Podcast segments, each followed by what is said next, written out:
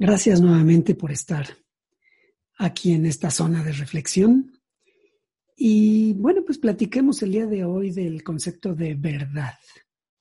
Así que te pregunto, ¿hay una sola verdad o hay varias verdades en la vida? ¿Qué consideras tú? Y bueno, dentro de la verdad que cada quien considere como la verdad, pues es interesante la reflexión em, respecto a mm, qué tan convencido o convencida estás de algo y en un momento dado incluso qué tanto te aferras a ello. Puedes estar convencido de una idea, de un hecho, de una situación. Em, puedes em, incluso defenderlo fuertemente. Mm, puedes estar de acuerdo o no estar de acuerdo. Puede ser que lo juzgues como bueno o como malo, pero tienes la idea. Y eso que tú crees es la verdad. ¿Qué pasa si alguien piensa diferente? Por ejemplo, todo lo contrario. Entonces, esto de la verdad tiene que ver con el hecho mismo de qué es verdad y qué no es verdad. Pero también tiene que ver con qué tratamiento le damos a esto. Por ejemplo, en qué medida puedo yo definir que tú estás mal y que yo estoy bien. Y en qué medida incluso puedo yo tratar de que tú cambies de opinión, porque tú estás mal. Pero imagínate cuando esa persona que tienes enfrente te dice exactamente lo mismo, que tú estás mal y que debes de cambiar de opinión. Entonces tiene que ver con qué crees, con qué nivel de convencimiento e incluso de aferramiento ¿Con qué tanto juzgas entonces a quien no está de acuerdo contigo? ¿Y con qué tanto intentas cambiar a otros?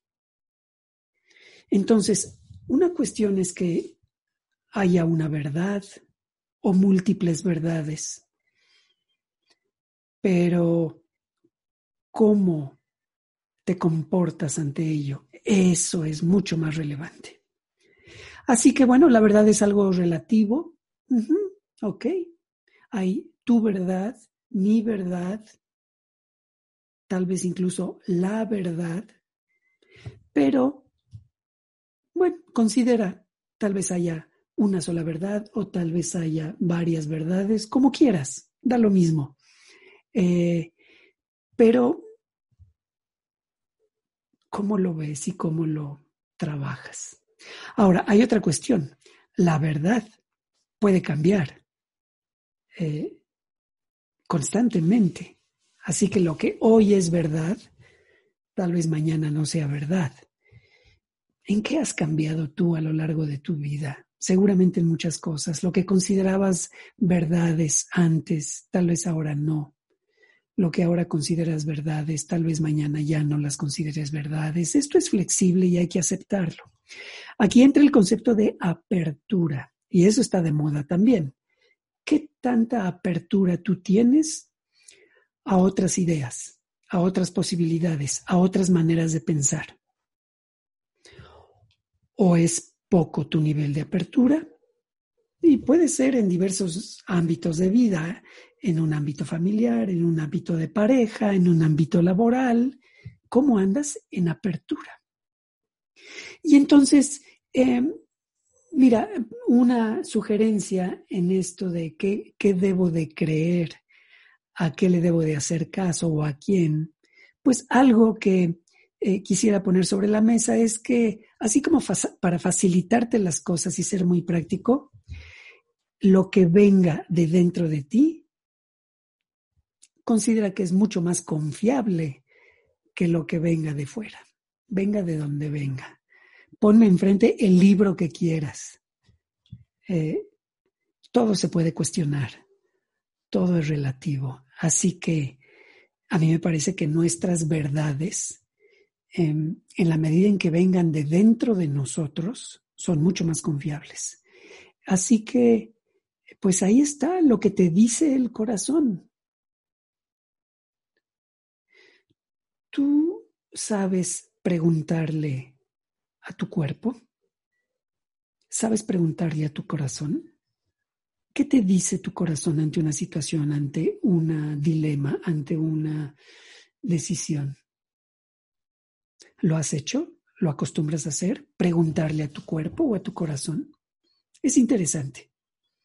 Tiene que ver con la intuición, por supuesto, y ahí esa parte de la intuición tiene eh, mucho en su momento que platicarse.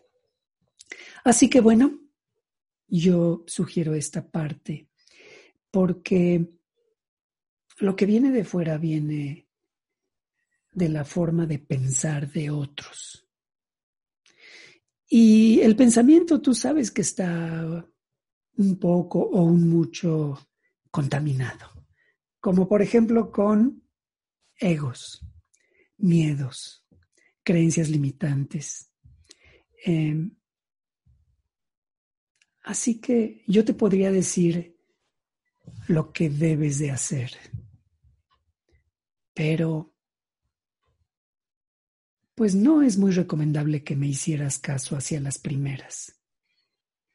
Aunque te lo diga de buena intención y con buena voluntad y aunque te quiera yo mucho, de todos modos, hay que cuestionarlo y hay que hacer introspección. ¿Qué te dice tu cuerpo? ¿Qué te dice tu corazón respecto a lo que Sergio u otra persona te dice? Pasar ese filtro es importante porque además viene otra consideración también que tú has escuchado recientemente eh, y tiene fondo y es el famoso desde dónde. Desde dónde dices lo que dices, desde dónde es que crees eso, desde dónde es que decidiste eso.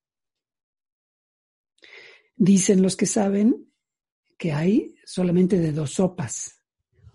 O lo haces o lo dices o lo crees o actúas desde el amor o desde el miedo. Claro, con todas sus variantes y complementos, pero esas son las dos únicas posibilidades. ¿Desde dónde haces lo que haces? ¿Desde dónde me dijiste lo que me dijiste? ¿Desde dónde es que tomaste esa decisión? ¿Desde el amor o desde el miedo? Esto tiene mucho fondo.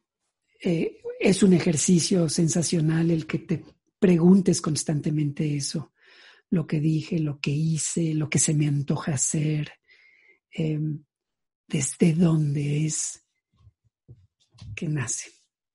Y entonces em, pudieras poner sobre la mesa varias cuestiones. Yo te sugiero esto, así como para aclarar estas, estos conceptos que estamos diciendo. Por ejemplo, una pregunta muy pertinente. ¿Con qué cuento? ¿O qué tengo? En este momento en lo personal, en lo profesional, en lo espiritual, en lo familiar, en lo económico, en lo social, en lo físico. ¿Con qué cuento? Es una pregunta pertinente. Incluso te invito a que lo valores por escrito. ¿Yo con qué cuento en este momento en cada uno de estos aspectos? Otra pregunta muy, pertinente. ¿Cuáles son mis grandes verdades? Y lo puedes hacer en estos mismos ámbitos, en lo profesional, en lo económico, en lo espiritual, en lo familiar, etc.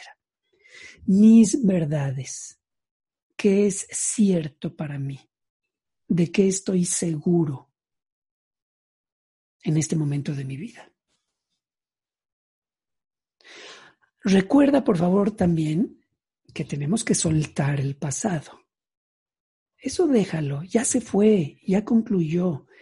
Ya lo que tenías que aprender lo aprendiste, ya lo que tenías que capitalizar ya lo capitalizaste, ya está en tus entrañas, ya suéltalo, ya que se vaya. Penas y glorias. adiós, ya pasaron las penas, ya pasaron las glorias, suéltalas. Y recuerda también esta otra frase, em, lo que sucede es la única cosa que podía haber sucedido.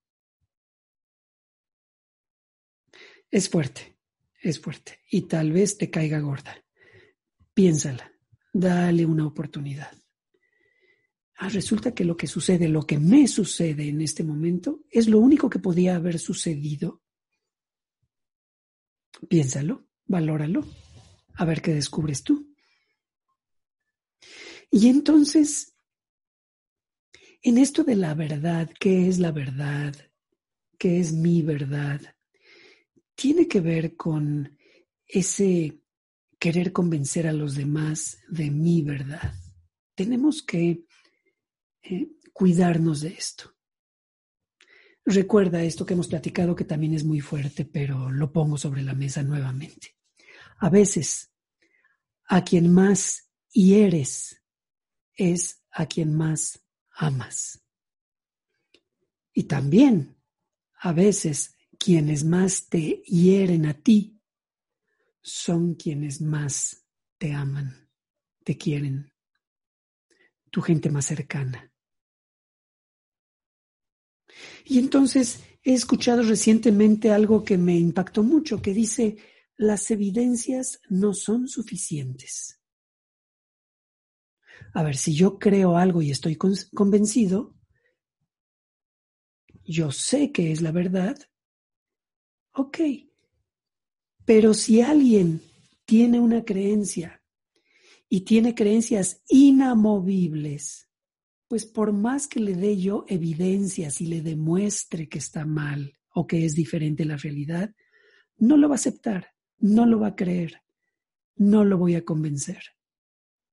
Entonces, ¿qué tan inamovibles son tus creencias, tus convencimientos, tus ideas? ¿De dónde salieron? ¿Desde cuándo las traes arrastrando? ¿Y por qué son inamovibles? Entonces las evidencias no son suficientes. Hay otro peligro en esto de la verdad y es querer entenderlo todo.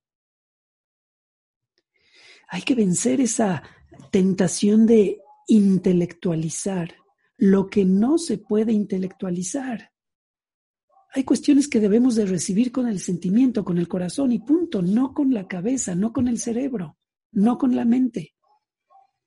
Hay cosas que no podemos entender, así como hay cosas que no podemos expresar con palabras. Entonces, Tal vez la verdad tiene que ver con autocuestionamientos complejos.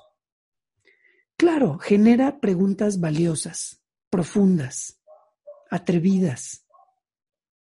Si te haces una pregunta mejor, obtendrás una respuesta mejor. Como por ejemplo, ¿tienes claro qué está bien y qué está mal en tu vida? Son cuestiones simplemente con el afán de aclarar qué es verdad, pero con apertura suficiente como para aceptar que mi verdad en este momento puede cambiar. Y mi verdad no tiene por qué ser inamovible. Tal vez no estoy en lo correcto. Y podría yo escuchar otras verdades y podría cambiar mis opiniones. Aunque hay riesgos.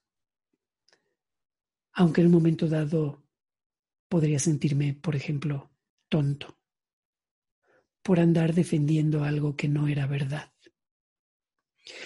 Ahora estoy obligado a seguir pensando que es verdadero porque de otro modo es como aceptar que estaba yo en un error. Ah, qué fuerte, ¿verdad? Aceptar un error. Ok. ¿Qué tan flexible eres? ¿Qué tan flexible has sido a lo largo de tu vida? Es interesantísimo, ¿eh? todo un tema de flexibilidad. Lo platicaremos. Y entonces permite otras opiniones, por lo menos déjalas ser, no las trates de cambiar, respétalas. Todo un tema el de la verdad, cada quien tenemos las nuestras. Gracias.